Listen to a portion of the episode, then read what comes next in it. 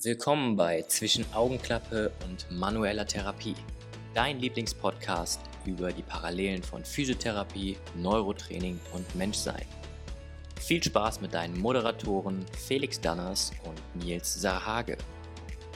Aber, ähm, nochmal deine Frage aufzugreifen, ähm, wie schon erwähnt, ne, ich habe ähm, gewisse Assessments, die so ein bisschen dieses Autonome abfangen ähm, und dann letztlich ähm, ja, subjektive Assessments, wenn du so möchtest, ne, wo es dann um Beweglichkeit geht, Zielbewegung. Mhm. Für mich letztlich auch irgendwo das Gleiche, ne, weil auch hier, ne, es geht am Ende immer um Aktivität, um Bewegung. Ähm, na, und auch da, ne, ich hatte zum Beispiel mal eine Dame, die hatte Knieschmerzen, aber immer nur beim Treppesteigen. Mhm. Wenn sie vom Stuhl aufgestanden ist, hatte sie keine Probleme. Was verändert sich? Ne? Mhm. Ähm, Treppe hoch, Treppe runter. Ne? Diese Geschichten müssen halt äh, ja, in diesen Betrachtungsraum mit einbezogen werden. Und dann wird es letztlich immer spezifischer in, ja, im, im, im Sport, wo wir dann davon sprechen könnten, dass wir Neuroathletiktraining machen, wenn es wirklich um eine spezifische Zielsetzung geht. Ne? Zum Beispiel nehmen wir American Football, so ein Right Receiver, der immer den eine, äh, die haben immer so Spielzüge, mhm. ne? also Lauf oder also, also Pass- oder Laufzüge. Mhm. Ne? Und wenn es dann bei einem Laufzug, ähm, dass er immer zu spät diesen Cut macht, also quasi diesen ja, den Richtungswechsel, mhm. also vom Timing. Das ist sehr spezifisch und dann ist halt die Frage, okay, warum? Mhm. Ne? Und dann muss man sich halt anschauen, okay, welche Systeme sind da sehr, sehr viel mit involviert. Ne? Vor allem natürlich Beschleunigung, ähm, Wahrnehmung des Spielfeldes. Im Best Case natürlich, wie du schon gesagt hast, ist es sehr, sehr schwierig in manchen Fällen abzubilden, weil dann brauchst du noch ähm, irgendwelche Statisten. Genau, du brauchst die, die ganze Football-Team, die ganze ne? Defense und Offense eine in der Truppe. Genau, am besten noch 50.000 Fans, die irgendwas brüllen, ne, um halt auch akustisch und so. Ähm, was dabei eigentlich ein ganz cooles Setup ist, das ist natürlich trotzdem nur eine Momentaufnahme, aber wenn du eben mit, einer, mit einem Videoformat oder ähnliches arbeitest, wo du quasi dann die echte Situation einfach einfängst und die dann analysierst. Ja. Ne, ich sag mal, der, wenn das halt bei dem Spielzug XY keine Ahnung, jedes Mal auftritt, dann ja. macht es sicherlich Sinn, das mal irgendwie festzuhalten. Und halt in der heutigen Zeit mit der ganzen Technik, Slow-Mo und Co. kann man ja auch eigentlich ganz geil schon ja. in diese Frequenz reinzoomen. Ich habe mal, ich habe von irgendwem gehört, dass äh, irgendwo in den USA, ne, die irgendwie kommen die jetzt auch so in diesen Fußballbereich, mhm. dass irgendein, ich glaube auch irgendeine College-Mannschaft oder halt ähm, ein Stadion gebaut bekommen hat, wo die Drucksensoren in dem Rasen haben mhm. auf kleinste Quadratmeter, Quadratzentimeter. Und das können sie dann letztlich analysieren, wenn dann entsprechend die Spieler so ein Zehner oder so auf seiner Position, ne, wie er sich da bewegt und das kann man dann nachher analysieren. Schon eigentlich ziemlich cool, was die Technik da schon, kann. Ne? Das ist schon wild. Ähm, aber ist natürlich dann und dann für die 1% genau. des Top-Fußballs interessant. genau, ne? also ich weiß auch nicht, wie, wie relevant das dann wirklich so ist. Ja. Ähm, aber, aber klar, ne, ich arbeite ja auch viel und gerne mit Video, vor allem wenn es um komplexe Bewegungen geht, ne, mhm. zum Beispiel der Golfschwung. Mhm. Den kann man sich natürlich so angucken, aber zum Glück können alle modernen Handys ja auch ähm, Slow-Motion-Aufnahmen. Ja. Das heißt, solche Geschichten kommen natürlich auch mit da rein, um sich vielleicht so ein paar Nuancen noch anzugucken. Ne? Ähm, und, und da natürlich wieder Leute, die sehr bewegungsaffin sind, die viel diese Bewegungen machen die haben auch so dieses gewisse Feingefühl. Ne? Mhm. Die sagen dir dann, okay, ey, genau in dieser Sequenz tritt das Problem auf. Ne? Ähm, und äh, dann kann man da entsprechend äh, ja, agieren. Und da muss man schauen, was sich wie ändert, wenn man halt ähm, ja, Intervention X macht. Und ja. dann haben wir, ich weiß nicht, in welcher Folge es war, wo wir darüber gesprochen haben, da ist es halt ein ausprobieren ne, in einem logischen Gedankenkontext. Ne? Ja, wir, wir, wir machen einfach intelligentere Schätzungen dadurch. Mhm. Ähm, und aus Erfahrung natürlich ähm, hat man damit auch häufig sehr, sehr guten Erfolg. Aber manchmal trifft man halt auch einen Error. Ja. Im Endeffekt allein durch die Herangehensweise des Assessments muss man dafür, dass man sich ja für ein Assessment entscheidet, das man nutzt und ein anderes vielleicht nicht nutzt, geht man ja schon, schlägt man ja schon eine Richtung ein. Und die ja, kann halt auch von vornherein schon ein Error sein. Dessen muss man sich halt einfach bewusst sein. Und wie du schon sagst, du hast auch nichts davon, wenn du alle möglichen Szenarien durchspielst und dann vier Stunden lang testest. Ja, genau. Ne, und irgendwie kann halt auch mal was dabei sein, was eben einen Error anzeigt. Was einem aber manchmal ja sogar noch mehr Aufschluss gibt als ja, alles, wenn ja, eben positiv ist. Ja, ne? Also ich finde, man sieht viel besser erst, wenn was gar nicht läuft, was, warum es vielleicht gar nicht läuft, als statt wenn alles läuft und man so nach der Nadel im Heuhaufen sucht. Ja. Für mich ist das dann auch immer so dieser neue Gedankenprozess von wegen, okay, wir haben jetzt wirklich gefühlt ne, und auch gedanklich alles gemacht, was in diesem Kontext Sinn macht. Mhm. Ja, und dann kommt aber wieder dieser Brückenschlag, ja, Moment mal, was macht er denn im Rest seines Lebens? Ja. Ne? ja, da sind wir wieder bei der gleichen Thematik, dass wir halt eine Stunde oder vielleicht zwei mit einem Menschen genau, verbringen genau, ne? und alle anderen Stunden der genau, Woche. Ne? Und, ne? und, und ja. dann wieder deine Frage aufzugreifen, wie viel ich dem, demjenigen teilhaben lasse.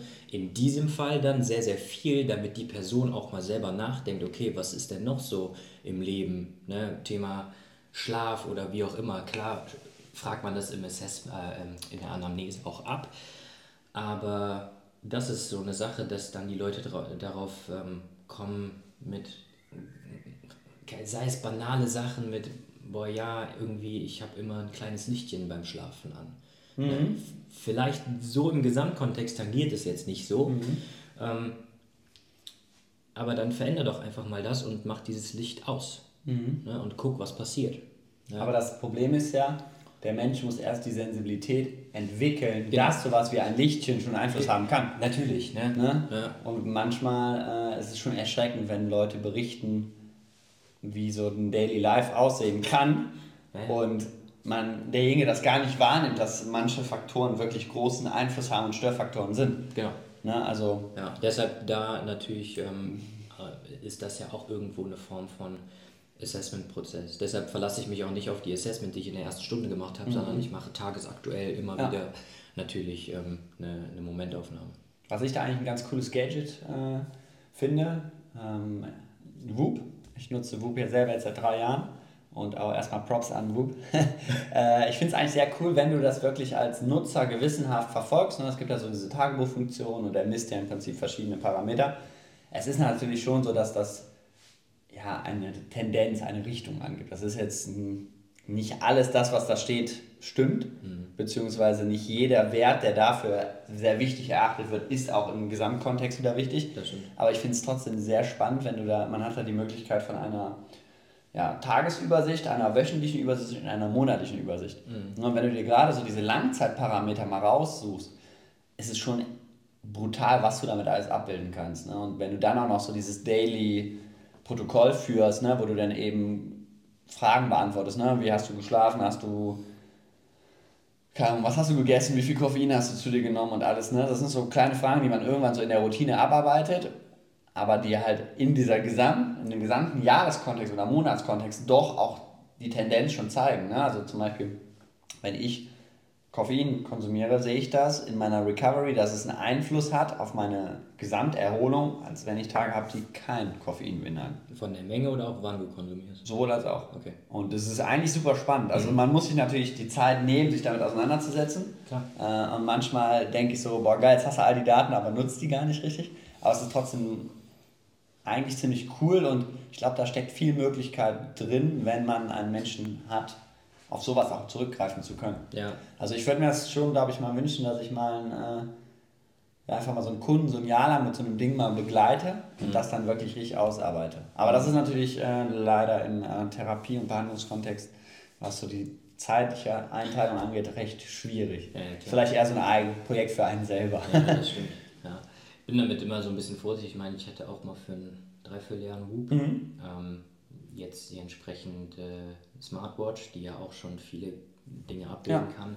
Ähm, man muss sich da natürlich auch im Hinterkopf behalten, dass diese Daten ähm, auch nur zu einem gewissen Teil alle hundertprozentig stimmen. Klar, keine Frage. Ähm, zum Beispiel, wenn es mal Vergleich so deine ähm, deine Watch mit deinem Whoop, mhm. ähm, was so deine Herzratenvariabilität angeht, ja. ne, wie sich da die Parameter und die Zahlen unterscheiden.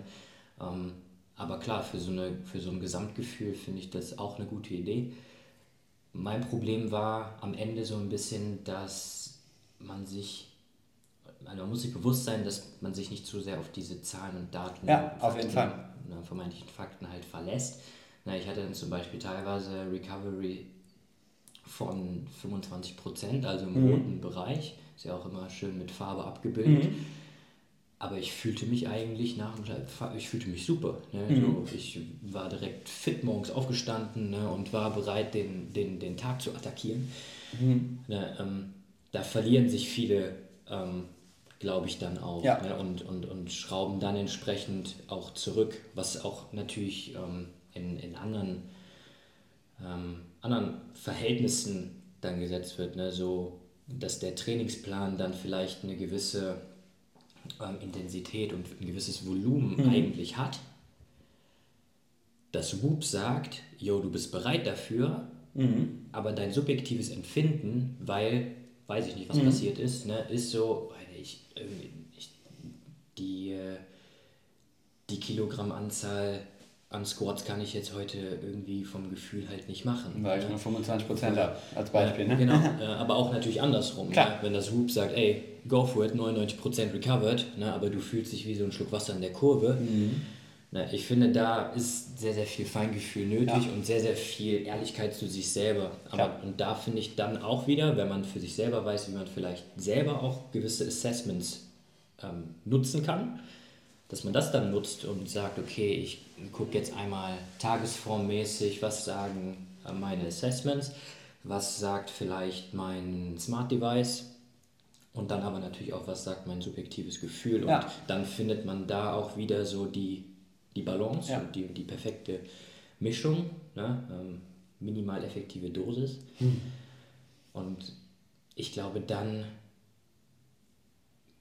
ja, ist man immer auf einem guten Weg zu sagen, ich nutze meine Potenziale. Ja, ich glaube, dass man, wie du schon sagst, man darf nicht die Verantwortung auch abgeben. An eine Uhr. Genau, an eine Uhr abgeben. Ja? Und wenn die Uhr sagt, okay, heute ist Vollgas, dann gibst du Vollgas. Und ja. na, also ich finde, die Tendenz kann dadurch schon abgebildet werden und es kann einem schon vielleicht eine Richtung vorgeben. Ne? Also auch zu sehen, okay, mein, mein Puls oder auch mein, äh, meine Herzvariabilitätsrate verändert sich durch die Zeit und meine Intervention oder eben auch nicht. Aber auf die einzelnen Zahlen würde ich mich da auch nicht zu sehr verlassen. Ja. Und ich finde es aber auch ganz wichtig, dass man da eben dann auch, wie du schon sagst, ehrlich zu sich selbst bleibt und auch weiterhin reflektiert und sich überhaupt die Zeit dafür nimmt. Ne, und in sich mal reinzufühlen ja. und morgens mal zu checken, so, ey, was geht mir irgendwie gerade ab, ja. auch ab bei mir, ne? wie fühle ich mich? Genau. Ja. Das finde ich halt geil, weil die Leute, es ist nicht so, dass das jetzt die krasseste Technik, also da ist schon krasse Technologie hinter, mhm. aber dass das die weltveränderndste Technologie ist, mhm. was ich an solchen Geschichten immer sehr, sehr positiv finde, ist, dass Leute anfangen, sich mehr mit sich selber auseinanderzusetzen. Auf jeden Fall. Das ist der Punkt, den, wo ich sage, ey, das hat einen richtig positiven Einfluss darauf. Ja, ja ich finde, man er fängt dann auch an, rum zu experimentieren. Ich hatte das im, äh, mit einem Kumpel in meinem vorherigen Fitnessstudio. Da war so eine In-Body-Messung. Ne? Und da haben wir uns natürlich auch ganz halb früher mal gecheckt, ne? was sagt der Körperfett. Und irgendwann haben wir dann auch so für uns festgestellt, okay, so valide sind die Aussagen halt auch nicht. Und dann haben wir aber angefangen, damit rumzuspielen. Dann haben wir zum Beispiel eine Testung gemacht und da hat die ausgespuckt, keine Ahnung, 9% Körperfett, die und die Muskelmagermasse. Wer hat 9% Körperfett? Ja, ich. und dann haben wir aber... Deine Bodybuilding-Phase. Genau. Und dann haben wir aber äh, irgendwie anderthalb Liter Wasser getrunken in 20 Minuten und nochmal gemessen. Und auf einmal so, bumm, komplett anderes Ergebnis. Und das zeigt dann halt auch, wie fein justiert so Wagen auch funktionieren können. Ja. Ähm, und deswegen ist es eigentlich mal ganz lustig, dass man überhaupt sich damit auseinandersetzt, mal rumspielt, mal fühlt. Ne? Und das andere ist ja bei so einer Smartwatch oder ja. auch ne, bei einem Whoop überhaupt mal zu wissen, ah, okay, ich habe einen Puls und ja. ich habe äh, ich habe auch nur einen Puls und äh, ich habe auch eine, äh, eine Herzvariabilitätsrate und das überhaupt mal zu checken. Und da sind natürlich die Anbieter auch sehr hinterher, dass sie viel aufklären und so. Ja, und dafür ist es schon eigentlich sehr cool. Ja, aber dazu ein anderes Thema, haben wir ja auf der FIBO diese Kraftmessplatte mhm. genutzt und in meinem alten, meiner alten Box, in meinem alten Studio hatten wir auch so ein ähm, Ding, ähm, was quasi deine, also was, was, was Kraft messen konnte, war keine Platte, sondern so ein Verbindungsstück zwischen. Mhm, Habe ich auch schon mal gesehen. Genau. Kannst du da am Kabelzug dran machen Genau, und sowas, ne? oder, ja. ja, ähm, und das ist halt auch wichtig, dass die Leute ähm, da den Unterschied merken. Ne? Weil zum Beispiel wir, ähm, diese Kraftmessplatte bei der FIBO, die wir ja gemacht haben, ähm, da war ja ein, ein, Kreuzhebe, ähm, also die Übung selber war quasi Imitation einer, einer, einer, ähm, eines Deadliftes. Ja. Ne? Und ich weiß nicht, ich habe irgendwas über 200 Kilo auf dieser Platte gezogen. Der Übertrag, dass ich jetzt zu einer Stange gehe und 200 Kilo hochhebe, der existiert nicht. Wäre nice. Aber wäre schon cool, oder? Das- Wenn du 200 Kilo Deadliften könntest, wäre schon nicht schlecht. Ja, Ist die Frage, ob es sein muss, aber wenn du diese Skill hast, why not? Genau, wer hat, der kann. So. Ja, genau. Ne, klar, ne, da auf jeden Fall kein Übertrag auf irgendwas in meinem Leben, aber ähm, ne, diese, ähm, ja, dieses Verbindungsstück muss den Leuten halt auch klar sein. Ja. Und ne, da ist dann wieder, ähm, wer erzählt einem was. Ne? Keine auch, Frage. Auch ähm, Verhältnismäßigkeiten von irgendwie Beinpressen zu äh, Kniebeugen und so weiter. Ja, das, äh, das ist immer ganz, ganz, äh, ganz, ganz wichtig. Ja, ich habe schon viele gesehen, die auf der Beinpresse 500 Kilo schaffen, aber ich habe noch keinen gesehen, der 500 Kilo squatten kann. Im Verhältnis. Ja, Ja, das stimmt. Deswegen und was ich da auch immer ähm, finde, es ist halt auch die Frage, wie wichtig ist letztendlich die Zahl, die da rauskommt. Für einen Powerlifter schon wichtig. Klar, für niemand, der das für seinen Sport oder in seinem Lebenskontext braucht, klar. Ja. Ne, da kommt es dann auch auf ein halbes Kilo an.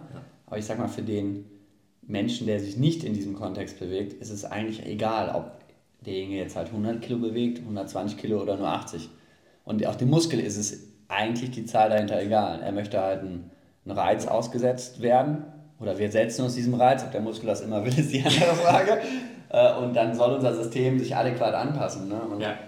das äh, beobachte ich ähm, häufig bei Anfängern, die mit Krafttraining sich auseinandersetzen, dass da so die Zahlen das alles Entscheidende sind und auch untereinander sehr viel verglichen wird. Da kommt natürlich auch noch so Ego und alles mit rein, was ja auch eigentlich nicht verkehrt ist, solange das nicht in eine Richtung irgendwie zum Problem wird. Ja, aber in welchem Bereich des Lebens messen wir uns nicht an Zahlen als Menschen?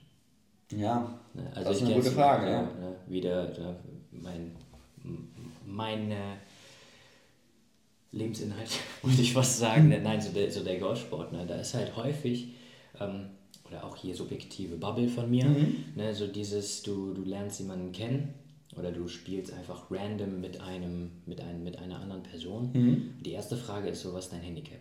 ja, naja, klar. Ne? Und das ist ja dann auch eine Zahl. Und wie viele auch in diesem Bereich wahrscheinlich wegen Ego-Problemen lügen. Ne? Ja, im Endeffekt. Äh, Und dann äh, ja. so, so, ne, ja, wie viel squattest du oder wie viel benchst du denn? Und dann sind mal packst du 20 Kilo genau, drauf. leg, legst du mal ein paar Kilo drauf. Aber Ne? wenn du dann aber liefern musst, dann äh, hast du heute einen schlechten Tag. Richtig. ah, ey, Schulter Weil, ja, genau, ne, ähm, ne, absolut. Deshalb, ähm, Aber da in diesen ganzen Kontexten wird ja auch, eben wie eben schon auch angesprochen, ganz viel nicht berücksichtigt. Ne? Also natürlich kann ein One-Rap Max halt vielleicht mal 200 Kilo Deadlift gewesen sein, aber wie viel hat man da zu dem Ausgangspunkt selber gewogen? Wie viel hat man trainiert? Welches Equipment hat man genutzt? Was Tagesform? Das sind so viele Einflussfaktoren, die man auch gar nicht alle kontrollieren kann. Und das ist halt diese eine Momentaufnahme hast du so gewesen. gehoben. Genau. Ja, aber, Nein, klar. Ne, aber das kannst du so eigentlich ganz, ganz schwer wieder reproduzieren. Genau, ne, das, das ist halt auch so die, die Sache. Und ich glaube, das hatten wir auch schon mal in der Folge, ne, dieses ähm, Vergleich dich nur mit dir selber. Ja? Nimm, Ja. dich, nimm dich selber als, als Maßstab. Wenn du leistungsorientierten Sport betreibst, dann setzt du dich natürlich anderen Maßstäben Klar. aus. Und das ist da in den meisten Sportarten ja auch recht gut genormt. Ne? Aber ähm, letztlich bist du die Person, mit der du dich vergleichen solltest. Ja, aber ich finde, das ist eigentlich ein ganz schönes Statement auch so, wie man in so ein Training reingehen kann, dass man halt versucht, sich selbst zu schlagen. Hm. Ne, oder auch bei einem Spiel. Ich sag mal, wenn du auf dem Golfplatz stehst, natürlich kannst du dich jetzt mit Person XY messen, aber ich glaube, so fürs Mindset ist es auch ganz cool zu sagen, okay, ich habe halt auf diesem Platz vor vier Wochen Paar gespielt, Hm. jetzt überbiete ich das noch. Ja, genau. Und das gibt mir persönlich in meinem eigenen Training immer viel Aufwind. Ja. Natürlich kann man sich davon nicht lösen, ich orientiere mich auch gerne an anderen Menschen, ne? aber ich versuche immer mal wieder zurückzukommen zu mir selbst und da auch den Fokus äh, dann eben bei mir zu halten und nicht auf andere zu richten. Ja.